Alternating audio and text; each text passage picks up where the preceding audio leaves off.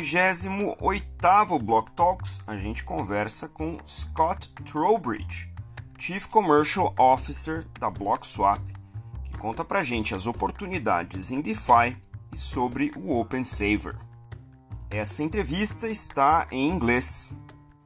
Eu sou Maurício Magaldi e esse é o Block Drops, o primeiro podcast em português sobre blockchain para negócios. These news are not a form of endorsement, sponsorship, or encouragement for consumption and are meant for educational purposes only. All right, everybody, I'm here with Scott Trowbridge. He's the Chief Commercial Officer at BlockSwap Network, and he's going to tell us who he is and what he does with blockchain. Hey, Scott, welcome to Block Talks. Nice having you here. Thanks. Yeah, great to be here. Thank you for inviting me. Yeah, so um, as you correctly said, I am Chief Commercial Officer of BlockSwap Network. Um, my uh, my role is is really everything to do with the commercial side of the business, and also um, diving into like investor relations and, and things like this. Um, happy to give you like a bit of background of of kind of how I came into the industry. Absolutely. How did that happen? Yeah, so um, it was a cool story. Like so I I've always been in in startups. Um, I did my own startup like going on like a decade ago now, um, and then built like a digital consultancy which was supporting early stage startups in like um, three main areas of conceptualization, um, growth, and investment. And so through that, like got acquainted with some really interesting people in London where I'm primarily based. Through that, I met um, one of my mentors at the time is a guy called um, Michael Mainelli. He's uh, known on like actual Wikipedia as as um, really being like quite a thought leader in the uh, blockchain space. Before it was known as blockchain, so working on like DLT, distributed ledger technology, and um, he runs a think tank group in London, and he's now actually the he has the title of the sheriff of London, um, which is kind of interesting. So he was telling me about Ethereum um, back in like 2014, so very early stage, and started like reading about it and researching um, about it, and, and found it fascinating with like the opportunity of basically uh, like programmable smart contracts and this like the limitless like possibilities of what you can create with that technology. Um, so yeah, like kind of got into it more on like the research and investment side, and um, after that um, started really like delving into like what is needed to build out this like infrastructure layer. Um, so later was uh, hired as director of global business development for a protocol called WanChain, um, which is primarily based in Beijing. They had, also have a head office in Austin, Texas, and I led the um, EMEA business and partnership team in London. Um, it was great fun, like going through like the ICO days. Uh, it was kind of a crazy time and um, yeah, nothing has really like slowed down since. So it's it's a really exciting industry to be in. After that, I was uh, running uh, WeWorks, the co-working spaces, fintech and blockchain incubator. So again, working with early stage companies um, that were based in those two industry sectors and supporting them on like many different aspects of partnerships and growth and helping them on fundraising and etc. Um, some of the projects which were uh, mostly known there were uh, like Celsius, Swissborg, MakerDAO um, had had hubs um, in the London office there. So really great teams. And yeah, whilst I was there, I, I met my um, now co-founder, who is Matt, uh, the CEO of BlockSwap Network, and we got talking about the opportunity around proof of stake and what that sort of means um, and utilizing it within like a DeFi segment, and again, like the boundaries of what that means and how it resonates quite closely with like traditional finance in some respects, with like bond markets, etc. And yeah, we we started looking at um, how you can look at proof of stake and utilizing that as like um, a way to permissionlessly and trustlessly redistribute wealth to everyday users. And that's really like the premise of where we came to uh, everything that we're building today, which is around um, sustainable savings markets and universal basic savings. So, how do you essentially allow anyone in the world to get access to a universal basic savings account, um, which is not deemed by uh, like banks or traditional financial rails and just requires a user to have a mobile device and internet connection. That is that is the most interesting description uh, of what distributed finance can do for the underserved. I think uh, when we first spoke, uh, you Matt and I, we touched upon a little bit about uh, UBI and how the UBI initiatives weren't um, really sustainable or yet sustainable in the blockchain space, and it seems that going for the universal basic savings might be just the next best thing on that regard. Can you elaborate a little bit more the dynamics of what the uh, UBS or Universal Basic Savings would be um, around what you guys are building with uh, BlockSwap's network? Yeah, sure. Yeah, like I think universal basic income. So that's actually been around for like quite a while. Um, it's more become like more interesting recently, just because of the times we're in with like COVID, uh, technological technological advancements like rapidly changing. Um, just like the premise of people now being very open that actually with the developments of like AI, machine learning, um, like driverless cars, all of these innovations, crypto, blockchain, etc., that are that are really like having um, rapidly changing effects on on many different industry sectors and and really globally. Like, what is that going to do, and if, how is that going to affect like our everyday living? but also like our everyday wealth system. So like our income system. How are you if your job is made redundant, um, which many of like the the labor intensive jobs, that's kind of like eventually going to happen realistically, and the rate of that change is is up to for debate. But I think it's it's getting shorter and shorter. What's that? How is that going to impact a, a, a customer or an individual's like everyday access to actually getting a financial income. And so I think um, there's like Elon Musk has talked about this quite openly uh, about a need for some universal basic income system. Um, so he, he, was talking really about again like AI, machine learning, how this is going to rapidly change, and how you need something there to actually give individuals a way or uses a financial fallback, um, which is not just deterministic on like um, labor.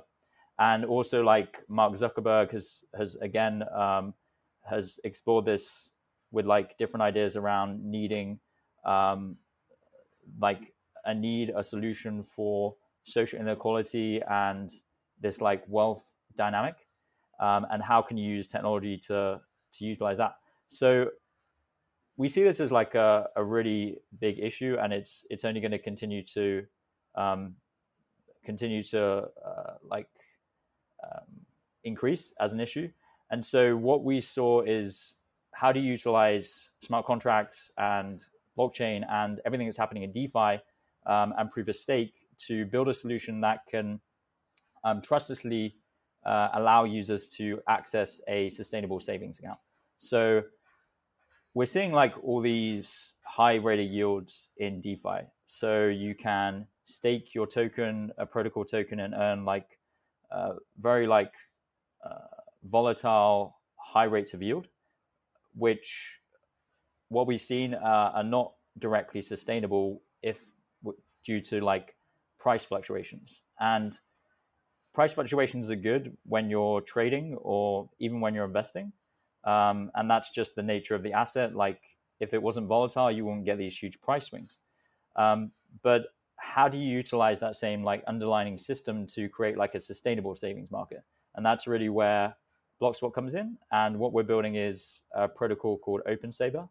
Um, and OpenSaver, it's a really like new type of architecture uh, built from the ground up, and it's providing a sustainable savings market for mainstream users.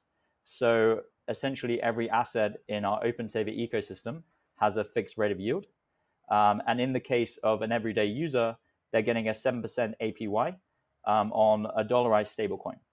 Um, and this is built on a automated market maker uh, model. So thus similar to like Uniswap and other decentralized exchanges, where essentially we focus on two sets of users.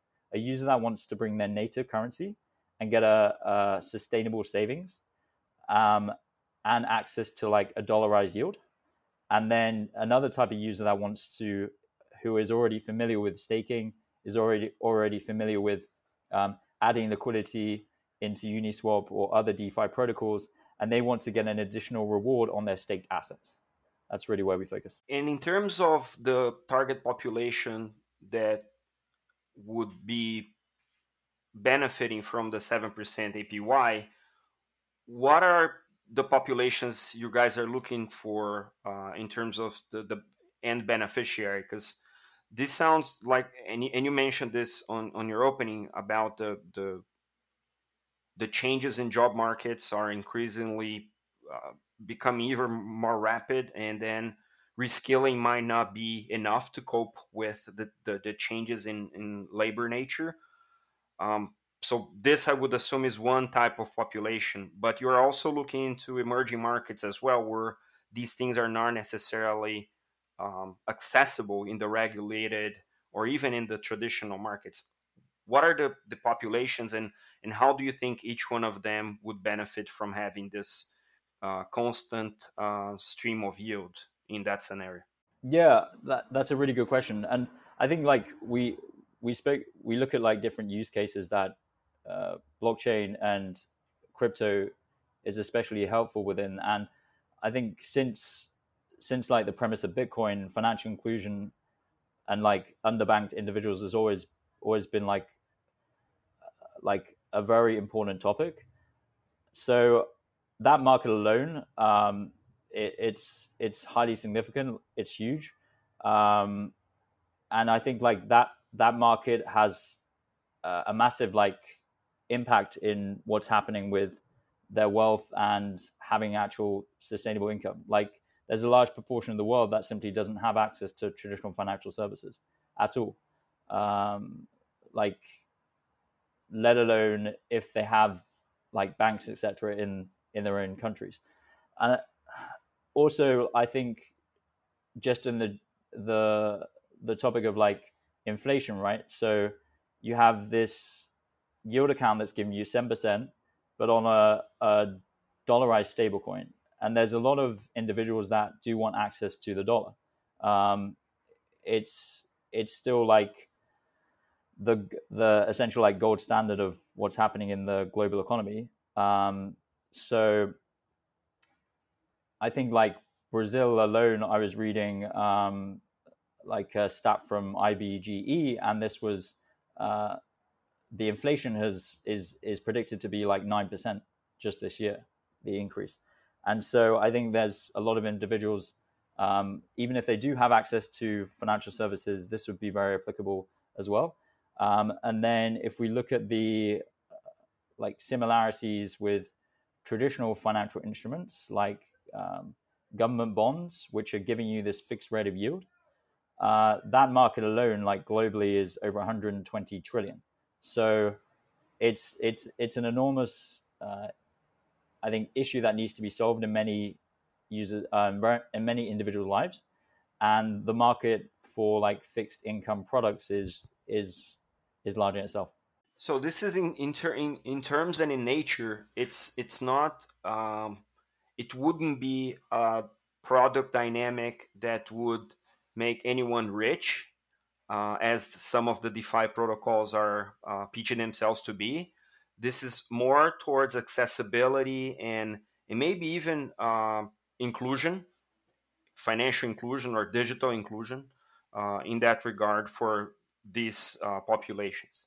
Now, this could open yet another world of possibilities for these individuals that originally didn't have access to, say, a steady stream of yield. What would be, and if there's anything in the plans that you can share, what else uh, would be in the roadmap for uh, for open saver? Is that another open type of product that these individuals would then once they are financially included and now have some sort of digital literacy and have a stream of 7% APY, what prevents them from getting that yield and even becoming more sophisticated financial individuals? Is this something that you guys are planning to sort of layer on top of OpenSaver? What is what is the roadmap if you can share? Yeah, that's that's a great question. So I think definitely like our core focus is building these sustainable savings markets. So really, the what rate bank rates are significantly low at the moment. Um, I know certainly in Europe they're around like 0.1 percent, and that's even that's that's even um, pretty high in some cases. And so like a seven percent APY on a dollarized yield is is pretty interesting as like a product offering for many different types of users. Um, and I think like once you have that basis, that's when it absolutely gets very interesting. And our core like premise is on utilizing proof of stake and proof of stake tokens as the underlying collateral that is backing up these uh, saver dollars. So um, the core of it is, in a simplified manner, every time a saver is purchased by a customer who's bringing their currency, a saver bond is minted. Um, this saver bond is um, uh, a package of staked assets um, primarily, we're focused on four at the beginning. Uh, so Cardano, ADA, uh, Polkadot, Dot, um, Alg- Algorand, Algo, and ETH2, Ethereum.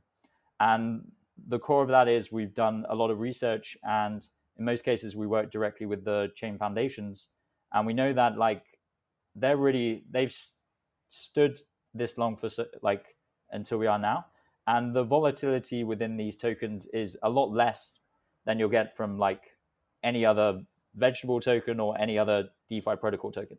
So we've been very like thoughtful in in the tokens that we select to actually back up these um, saver bonds. And then basically like how we provide this like stable yield is like every time. Um, so let's just say the price volatility of these saver bonds, uh, the price, the market goes down, and the proof of stake token price goes down. Um, every saver bond is made up of 150 percent um, 150% over collateralization. So uh, it creates like this arbitrage opportunity for a um, asset manager to actually buy up these saver bonds and have like managed rights. So we built this like money market in between um, that uh, always makes sure that the end user is consistently getting their 7%. Um, that user does not need to worry about staking. They don't need to worry about DeFi. All they need to worry about is on their mobile app. They put in $100, they're going to have $107 at the end of the year.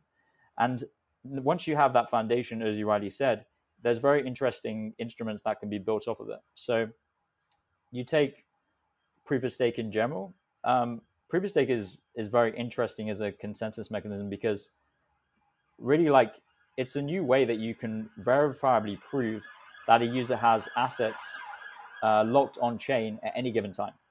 Uh, you can see that and you can see when the user has added that asset, those assets, like are they withdrawing their rewards, like some historical data, without needing to understand the identity of that individual. Um, and what's interesting there is you can now look at like credit scoring and underwriting and all these other financial layers that can now be built on top of them. Um, whereas by DeFi at the moment, or the earliest DeFi use cases have really been around lending and borrowing. No, I, I love this. And I love the fact that you are aiming to provide to the sort of the weak link, which is the the, the population being now included in, in, in, in the financial DeFi space with, with the proper stability to avoid, uh, to ensure those uh, 7% uh, uh, APY, but also to ensure that there's on the other end of this equation, there is arbitrage opportunity for those who want right uh, higher risk and can manage intelligently their own assets. So you're sort of creating balance where before there was imbalance and allowing for even a bigger opportunity for higher risk uh, appetite on the on the other end of the spectrum, which is uh, in and on itself a market that already exists. People who operate in the market already know their own risks and appetite, but the en- the entrance side, which is the seven percent side, might not even be. They don't even need to know that, as you said, but they are well protected within the dynamic of open OpenSaver itself. So very very elegant if you if you let me so pretty interesting now there's a bunch of other um, small bits and pieces in terms of education that th- this new incoming population would need to at least uh, grasp to understand what is happening on their side of things right? So is, is there any component on your overall solution, not in the technical solution, but your overall solution in terms of business that would uh, ha- have these uh, people to become a little bit more uh, well educated in terms of the financial dynamics of what they're operating? I know it's simpler, but sometimes you're bringing people with you know barely a knowledge of anything. Are you guys are going to tackle that challenge? How we how do you plan to organize because that also creates demand on that other side of things right? Absolutely yeah and i think that's a great point. So like how do you how do you look at the kind of distribution aspect of this um, there is still uh, by like the greater scale a very small number of individuals that are participating in crypto in general and an even smaller amount that are participating in DeFi directly, um, because it's you do have to have like financial and technical expertise to really participate within this ecosystem. It's it's not a case of you just uh, I know Uniswap is a great example.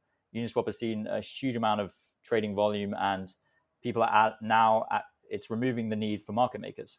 Um, so we just build a a system out of this where it removes the need for an intermediary, um, whereby individual users can actually add their liquidity. Uh, but that has a lot of uh, difficulties whereby you can't just add your liquidity and that's the end of it. You you get the um, you get the fee rewards.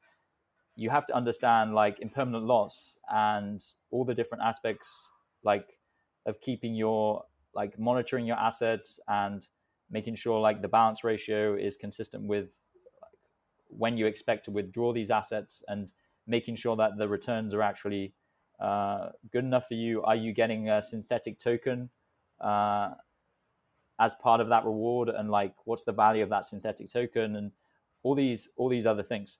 So yeah, I think like definitely there's a lot of like challenges for everyday users to come into the space and that's kind of really the core focus in overall of what we're trying to achieve.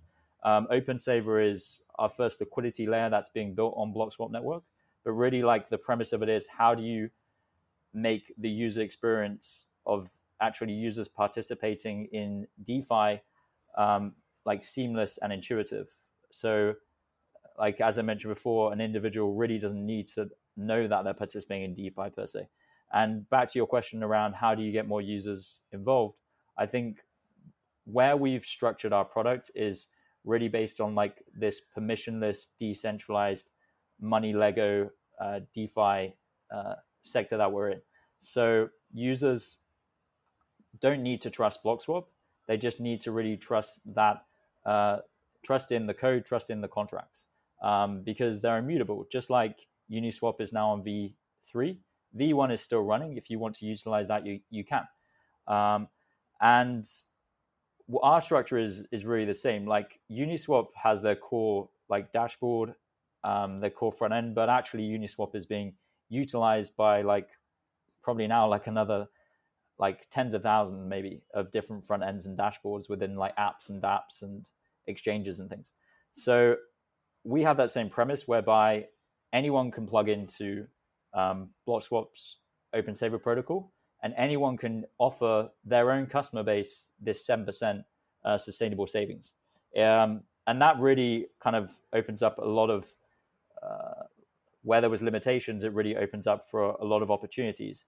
Um, so yeah, any DApp, any website, um, any decentralized exchange, uh, and even in the future, fintech applications and centralized exchanges, as we have a component of this, uh, which is called the mint base, and that essentially enables you to pre-mint these saver dollars. Uh, they can enable, we can enable those uh, those applications to actually offer this as a product offering to their own customers. Um, yeah, and I think that's that's where it gets pretty interesting.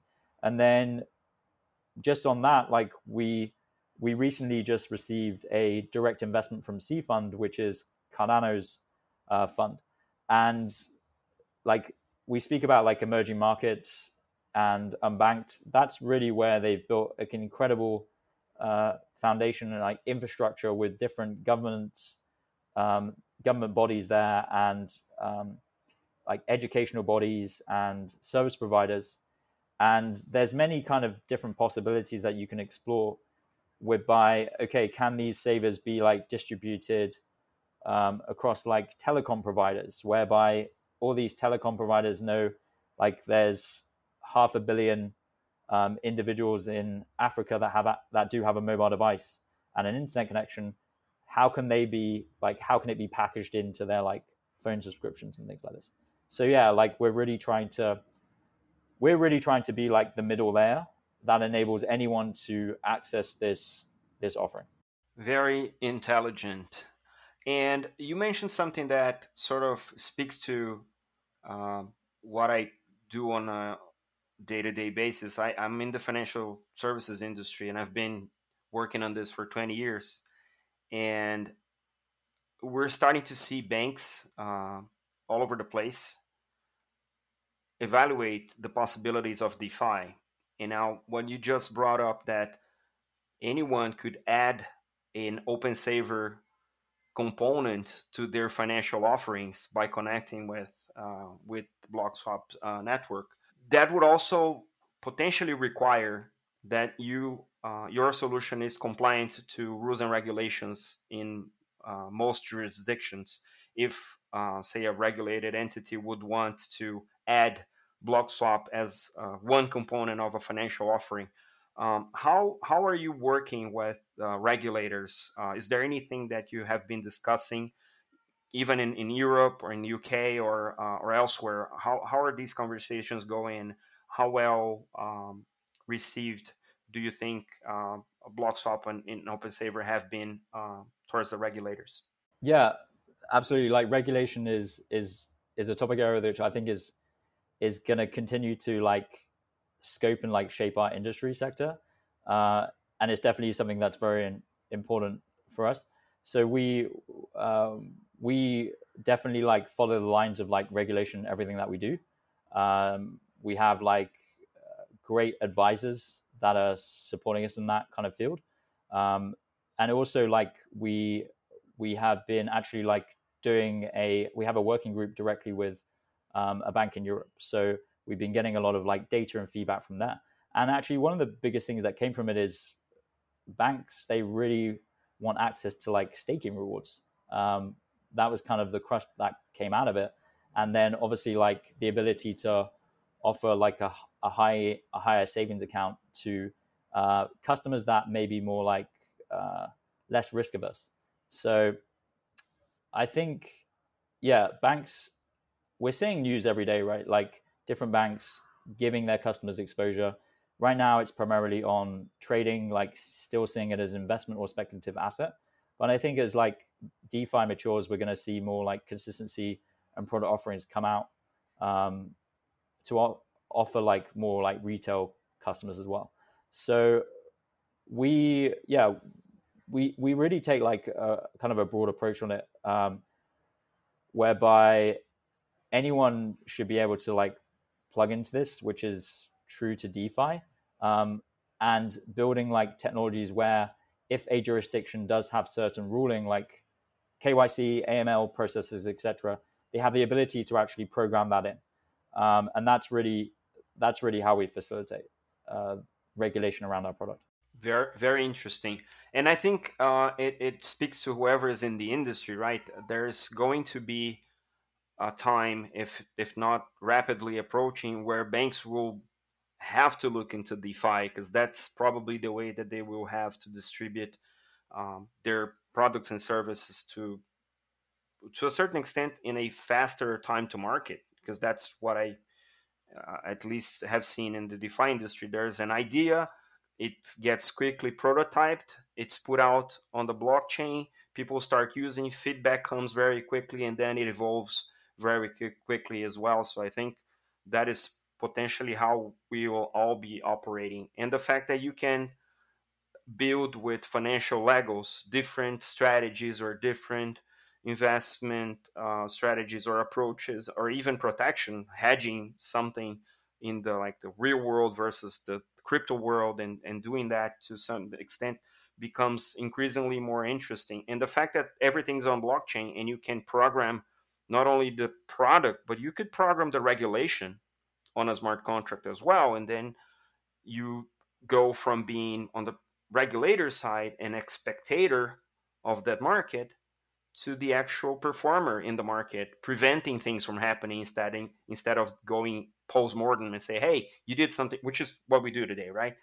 Someone breaches a regulation, the regulator identifies it and goes, "You breached a regulation." Whereas if you have the regulation embedded into the smart contract, that breach would never have happened. So even for the the regulatory aspect of things, things are going to be increasingly more efficient, hopefully. So let's let's hope that the regulators pick up on that and do the right thing, so that the industry can move forward. Absolutely. Yeah, yeah. I mean, like re- Aave, Aave is a great example of that, right? So um, it was Aave Pro. They they renamed it, but they have their institutional DeFi pools. So like certain pools that only allow a certain liquidity that's been KYC'd or went through like AML. Like, so this is happening. Like, uh, we're seeing new use cases every day. It's very exciting. It is, and I read that uh, MetaMask has also an institutional version that is going to be easier to integrate with the traditional financial systems and will allow them to distribute the, the wallet to their own institutional investors. So I think there is interest in the traditional market to adopt um, the the novelty and the innovations provided by crypto. Um, but there's at some point there's going to be some compromise from side to side even the regulatory side or the traditional side being a little bit easier on the the framework to allow the innovation to happen. And from the crypto innovation blockchain side some sort of accommodation of the rules which technically would be easier for them to adopt because it's just you know writing the rules down into the smart contract that's operating particular product so that is probably where we're going to see some sort of convergence uh, in terms of uh, the industry moving forward. Now, I wanted to ask you about your expansion plans globally. I know you, you guys are speaking to a bunch of new countries. Uh, what's in the roadmap? Um, Block Talks, Block Drops is based in Brazil. We're very curious about you know all this innovation coming towards Brazil. Is there any plans for global expansion on open savings, and how would we be able to actually connect with you in a, a global scale other other people listening from other countries as well. Yeah absolutely. Um, I, i'd say from like like the the genesis level of what we're doing we're we're global by nature. So the whole like premise of being fully immutable fully decentralized um, fully non-custodial which there's even DeFi protocols are not fully custodial, um, like and enabling like this all these different uh, like fixed income products to actually bring them to market. That's kind of the premise of what we're doing. So yeah, by nature we are global. Um, we have like a very great community which is all over the all over the world.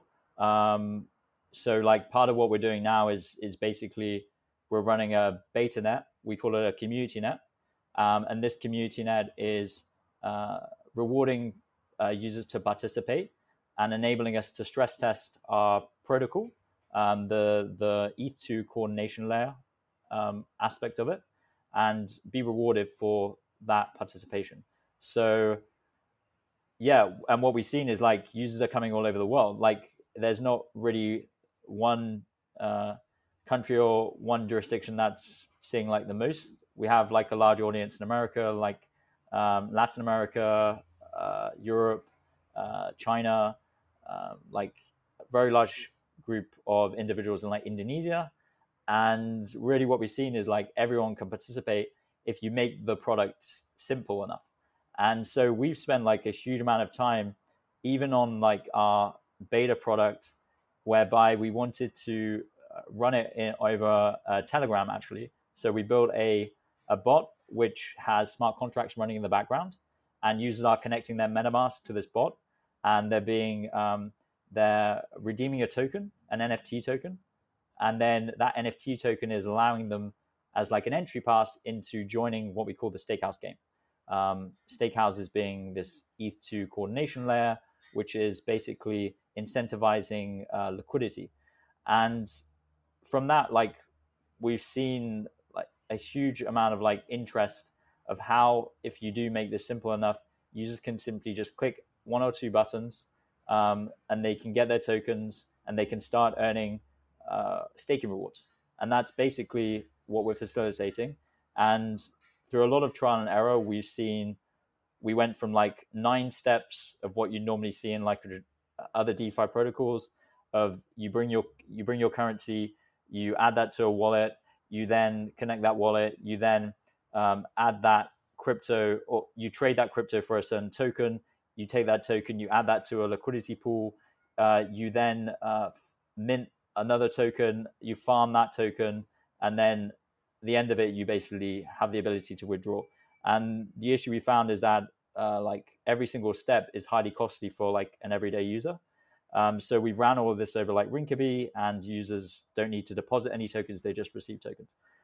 So yeah, I think like answer your question in honesty is like we're global by nature, and if you have something that is easy enough to use, intuitive, doesn't require like uh, I guess like uh, high uh, technical knowledge and you can make it or integrate it into like an intuitive user interface, then it's kind of limitless.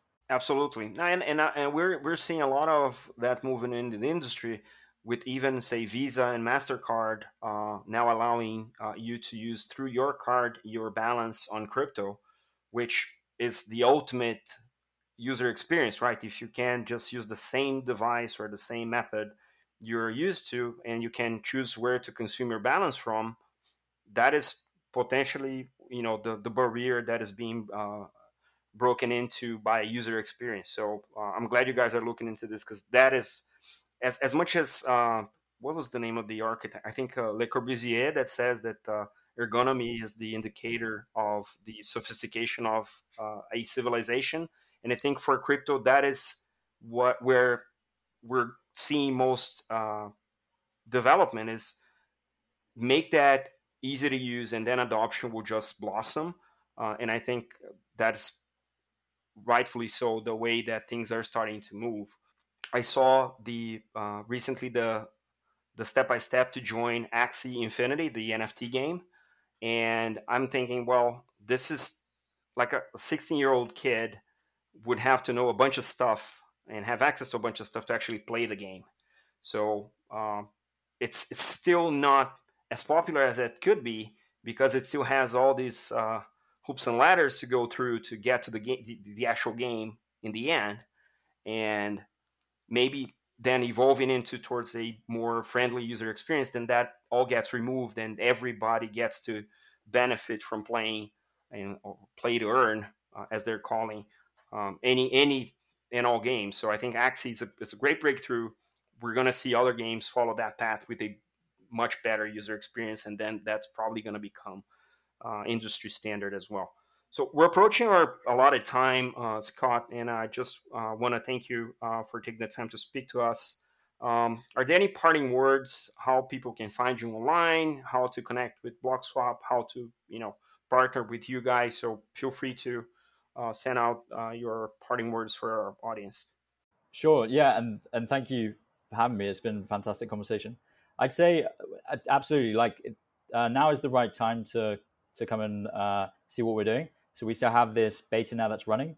um, there's a large amount of rewards that you can earn just by uh, very easy participation. As I mentioned, it's really just um, a couple of clicks, um, all run over Rinkeby, so there's no cost to the end user. It's really for uh, users to start understanding uh, how to actually interact with our protocol. Excuse me, like in the central London, it's like super busy. Um, interact with our protocol, and at the same time, we're collecting data on how to refine that user experience. That's that's really the premise of it. So yeah, you can come to uh, blockswap.network. That's see everything that we're building, and then directly to the Stakehouse game, which is uh, joinstakehouse.com. Uh, that's where you'll see the six stakehouses. Um, you can choose the stakehouse to join. Those include like Polygon, um, Mint House, which is run by um, a friend at uh, Republic Crypto, um, and then uh, like other uh, communities as well running stakehouses. So come and join a stakehouse, um, connect your wallet, start earning the rewards, and then of course like you can find us on Twitter, um, Telegram, where we have like a great community there. Awesome, Scott. Thank you so much, and best of luck with BlockSwap. We hope to see you more online about doing great things with DeFi. Thank you so much.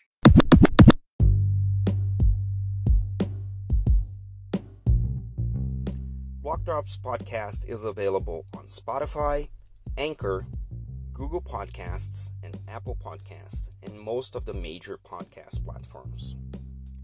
You can contact us by email on blockdropspodcast at gmail.com, on Instagram at blockdropspodcast, and on Twitter at blockdropspod.